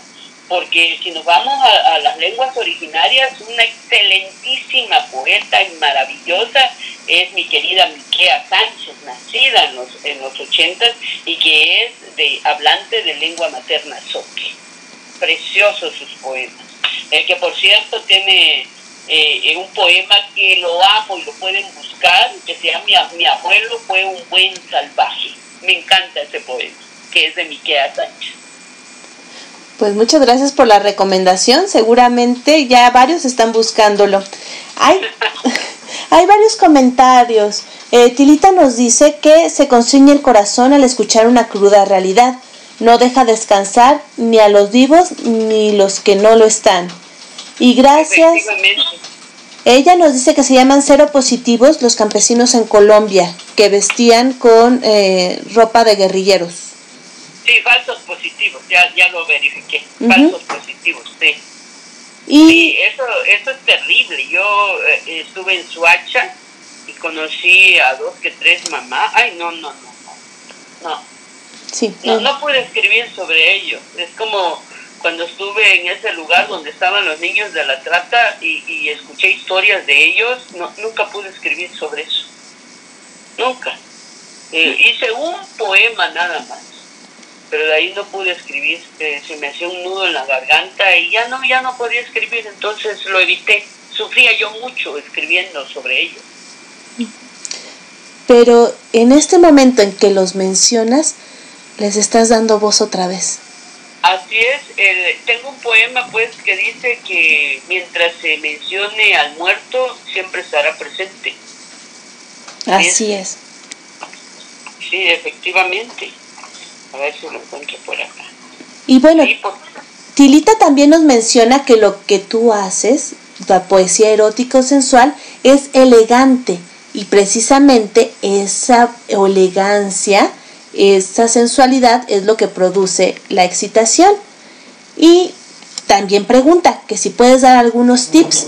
No se atreve a escribir temas eróticos, pero ya quiere emanciparse.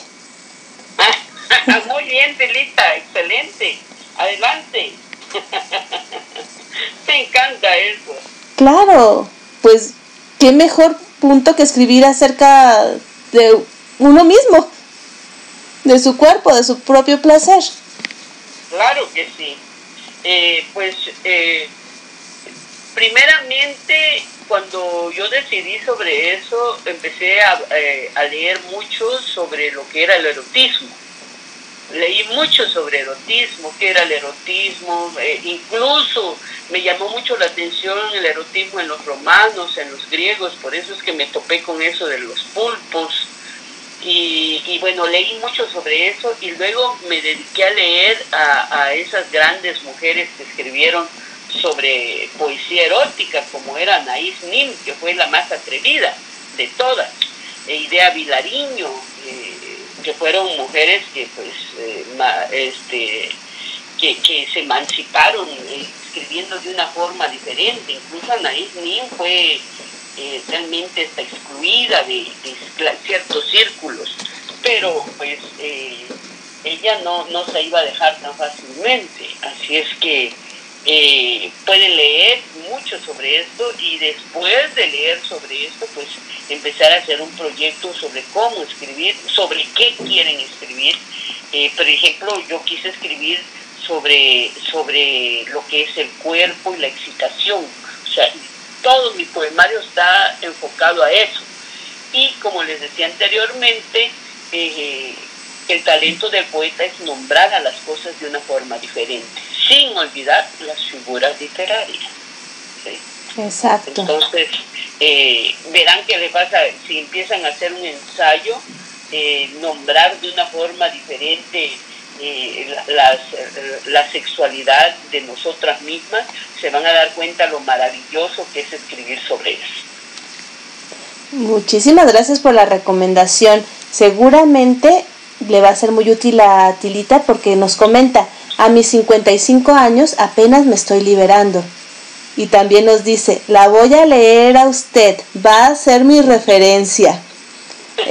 Excelente referencia a Chari Gumeta, una de las grandes poetas eróticas mexicanas contemporánea. ¿Qué más pueden pedir? Una gran referencia. Eh, pues eh, esperemos que pronto la cinta del silencio de nuestra querida Anaís Blues eh, saque pronto ese libro para que pues también lo puedan adquirir en Amazon. Sí, seguramente ya varios, yo me incluyo, estamos esperando ansiosos que salga ese libro.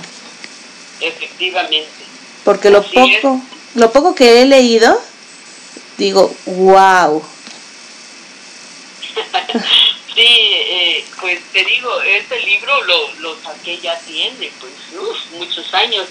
Después alguien me dijo, oiga, mi papá tiene ese libro y yo tengo una pequeña editorial, ¿no puedo sacar? ¿Me da usted el permiso? Claro, Y ya después, pues ya lo, este muchacho le llegó uno de esos libritos, fue que lo tradujo a la, a la lengua materna soque. Y, y bueno, pues ya esperemos que pues haya ganado este proyecto para que pronto salga a la luz, porque está en un proyecto concursando para publicación. ¿Y nos podrías leer algún otro de tus poemas? Tú escoge uno que te gustaría compartir con todos los radioescuchas. Claro que sí. Eh, a ver, voy a buscar este que me gusta mucho. Este se llama, eh, es de las mujeres migrantes. Se llama Debutante. La noche es lenta y de poca clientela. Está ahí, parada, expuesta a todos los peligros. Recuerda la primera vez, debutantes les dicen, y toda ella se llena de lágrimas. Nunca pensé llegar a esto. Yo estudié en la universidad allá en El Salvador. Dice, mientras se limpia los ojos con las manos y llora por lo difícil que ha sido, sobre todo mantenerse viva. Madre, ¿usted piensa que me gusta esto? No, mamaita, huí de Chalatenango porque los maras querían matarme. Trato de consolarla. Le digo que tenga fuerzas para continuar. Me abraza y me da un beso en la mejilla. Un taxi se para. Es un cliente. Se sube y me dice adiós. El movimiento de su mano es una mariposa que se va volando. Muy bello y muy duro. Sí, ese, y bueno, le, voy a leerles también este poema que se titula Un país extraño. También eh, estos poemas son del libro Llévate los sueños, déjame los recuerdos. Un país extraño. Bajo el cielo azul de un país extraño, te busco en la profundidad de mis adentros, en cada mujer que veo pasar por este bosque de miradas, en cada olor, sonrisa o lugar, te busco. Al final, con la sal entre las manos, sé que te he perdido. La sensación de vacío repasa mi mente, tu rostro se desmorona, hace un ruido silencioso como un sollozo. Aprenderé a no pensar en tu larga cabellera con olor a durazno, ni en tu rostro donde se posa la tarde. El amor es un huérfano que camina solo por las calles. Qué hermoso, muchísimas gracias, muchísimas gracias Chari por, por este bellísimo poema. Muchas gracias a ti Gaby, más que nada por el espacio y muchas gracias a todos los que nos están escuchando. Ya Tilita se dice, le escribí a su messenger, ya se puso en comunicación contigo. Ah, aquí está, sí, ya la tengo aquí a Tilita. Sí. Dice que me escribe de, la, de, de, de Alfa y Omega, sí, ya tengo a Tilita aquí ya escribiendo. Ah, qué bien, sí. Saludos, Chari, te escribe Tilita, escuchándote por Radio Alfa Omega. Ay, saludos, Tilita preciosa. Gracias por escribir. Y Nini nos dice de estos poemas que son muy bellos y muy tristes. Muchísimas gracias. Y que ese poema, nos dice Tilita, me hizo llorar como cuando murió mi esposo. Ay. Y eso también es la virtud de la poesía de Chari, que es cercana, nos conmueve, nos llega. No se queda en, en la palabra, sino que nos llega al corazón. les voy a, a leer un poema que, que le escribí a mi esposo. A ver. Ay, ¿dónde está el poema? Se me esconde el poema. El poema se titula Amor. Amor, a veces despierto con la sensación de que sigues a mi lado. Siento tu beso imaginario rozar la comisura de mi boca. Sobre tu recuerdo anidan los pájaros sombríos. Mis días pasan cobijados por la niebla depresiva y la vida se me aferra al cuerpo como una enfermedad. No existe bálsamo en la tierra que cure la llaga de la pérdida. El tejido de mi piel pierde la memoria de tus manos y no sé qué hacer con esta sensación que hierve en mis adentros. Amor, en tu silencio, vive el oscuro llamado del ocaso y la soledad se adueña de la casa. Gracias. Qué bello, qué bello homenaje al amor. Pues sí, al amor. Muchísimas gracias, Chari. También nos dice Nini, muy bonito poema, gracias, Chari. Y Tilita dice, tan sencilla y profunda. Así es, Chari. Ay, muchas gracias, eh, Nini y, Tilita, por estar eh, aquí compartiendo con nosotros. Qué hermoso, de verdad. eh, eh, esta, este conversatorio ha salido deliciosamente lindo, de verdad. Muchas gracias.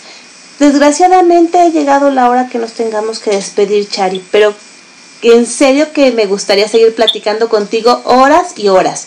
Ya sabes, queda abierta la invitación para que regreses al programa cuando tú quieras. Muchísimas, muchísimas gracias. Y gracias por tanta belleza que has compartido el día de hoy con nosotros, por tantos sentimientos y por dejarnos conversar contigo. Pues muchas gracias a ti, querida Gaby, por este maravilloso espacio que me da la oportunidad de compartir con tu público. Y bueno, y, y sobre todo a ti por la invitación que me hiciste y prometo que cuando así lo requieras, pues aquí estaré platicando nuevamente con ustedes.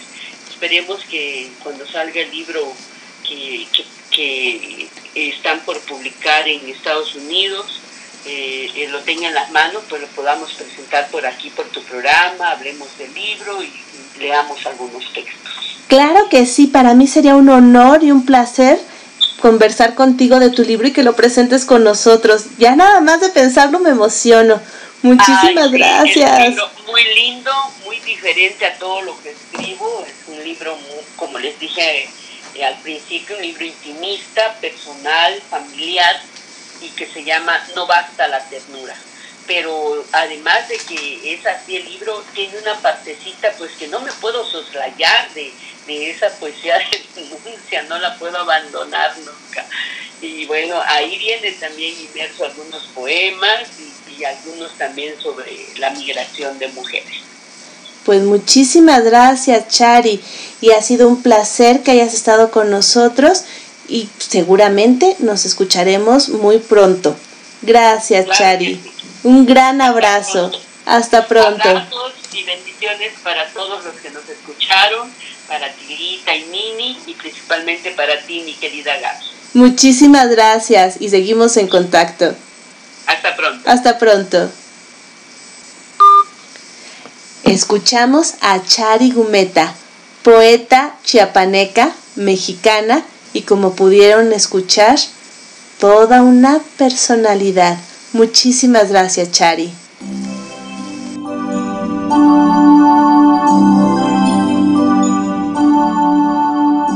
Continuamos en De Todo para Todos, donde tu voz se escucha. Aquí, en Radio Alfa Omega, con su anfitriona, Gabriela Ladrón de Guevara.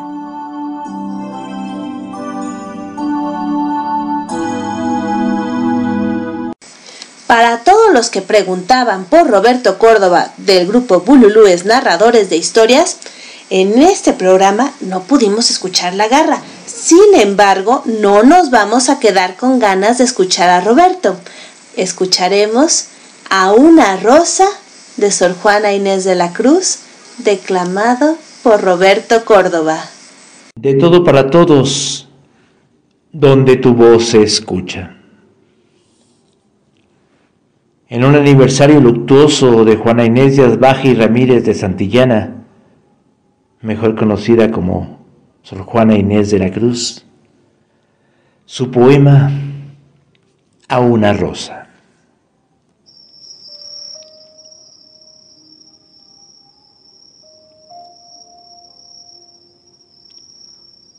Rosa divina, que en gentil cultura eres con tu fragante sutileza magisterio púrpureo en la belleza, enseñanza nevada a la hermosura.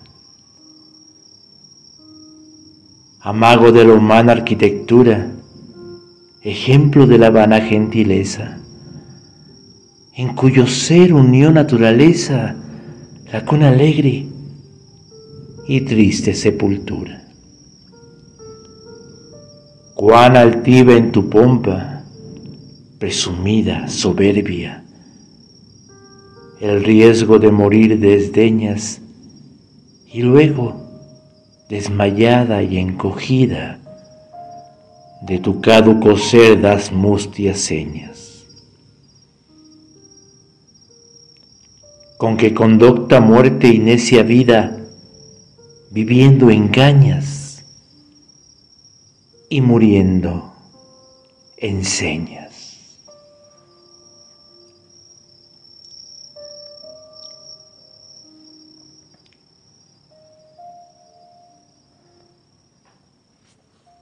Para todos los radioescuchas de Gabriela Aradón de Guevara de León, Roberto Córdoba. Muchísimas gracias a Roberto Córdoba. Qué pena que no pudimos escuchar el día de hoy la garra. Pero no se preocupen, la próxima semana espero que problema técnico resuelto y lo podamos escuchar. Ya saben que cuando estamos en vivo, bueno, normalmente la tecnología no tiene palabra de honor. Y cuando estamos en vivo, se complace en hacer de las suyas y que de repente tengamos estas sorpresas. También eh, siguen llegando los comentarios. Nini nos dice, bello poema al esposo, el que nos leyó Chari. Felicidades, un honor esta plática, excelente. Gracias Chari y Gaby. Gracias, Nini, por tu bello comentario. Tilita, exquisito programa. Felicidades, Gaby. Cielo, excelente plática, Chari. Lindo poema al esposo. Felicidades. Lucy Trejo, grande Chari Gumeta. Cierto. También María Elena Cano dice, me gustaría tener el libro de poesía erótica de Chari. Sí, creo que todas, todos, todos, como dicen ahora los jóvenes y lo esperamos ansiosos. También Marilena Cano nos dice, gracias Chari, un abrazo y saludos Peter, hermoso poema. Recordemos que el alias de Roberto Córdoba es Peter Pan, para que no se vayan a sorprender con este tipo de saludos.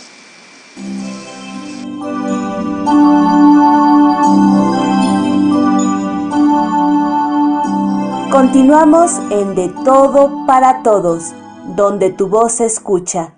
Aquí, en Radio Alfa Omega, con su anfitriona, Gabriela Ladrón de Guevara.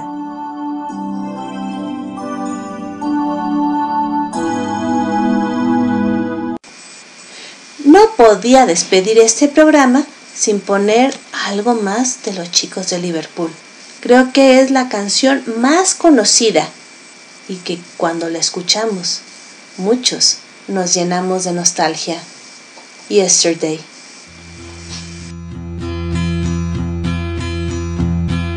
Yesterday, all my troubles seem so far away. Now it looks as though they're here to stay. Oh, I believe in yesterday. Suddenly, I'm not half the man I used to be.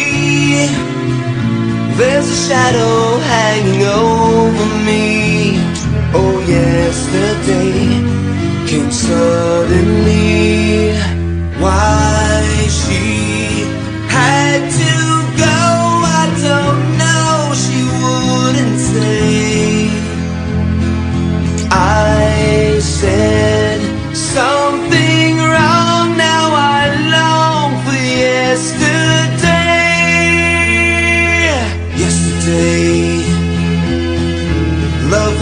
such an easy game to play. Now I need a place to hide away. Oh, I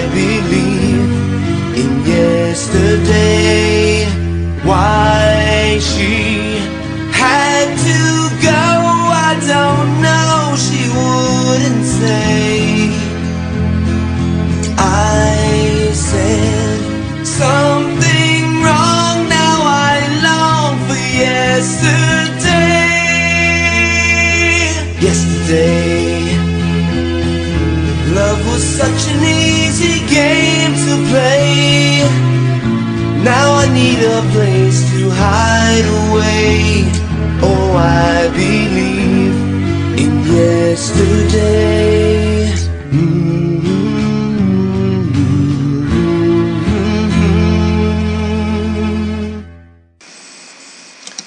Yesterday de los Beatles.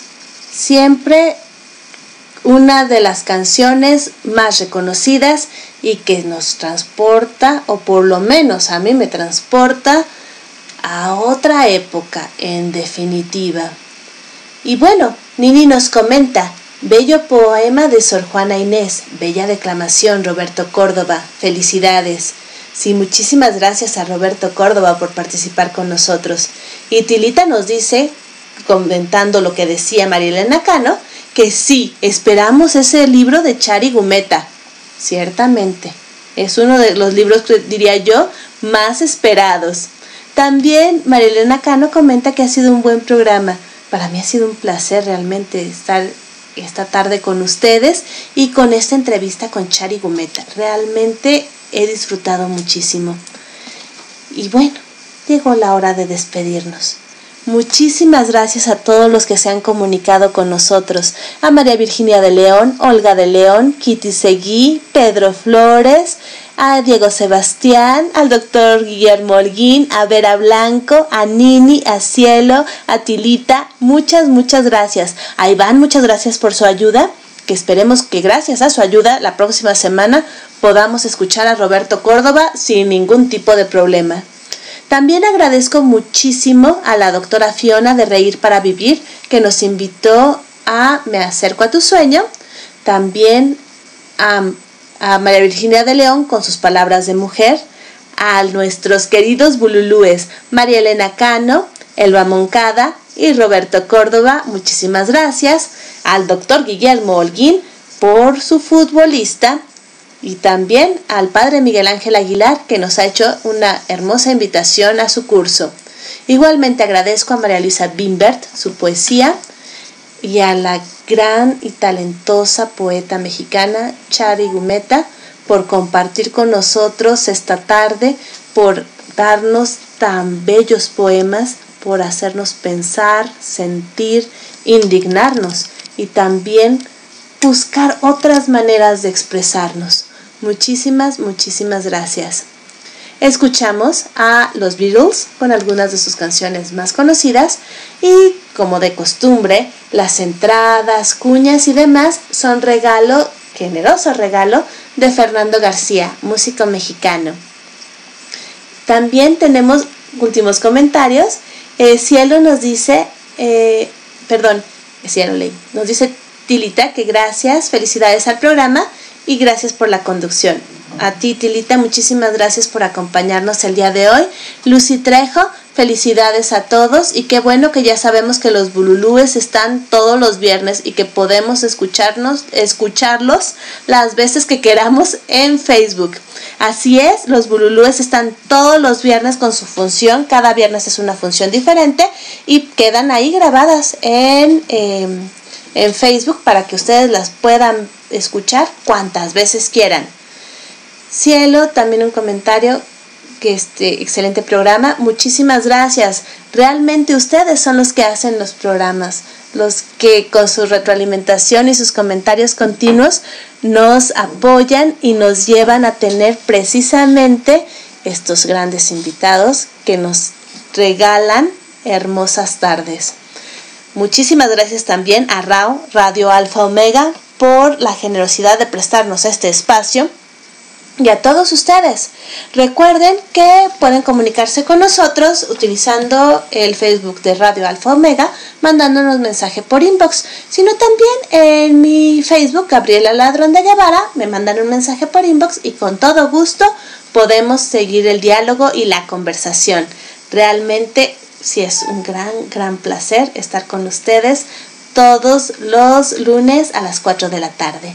Y bueno, por el día de hoy nos despedimos, pero nos escuchamos próximamente. Muchísimas gracias.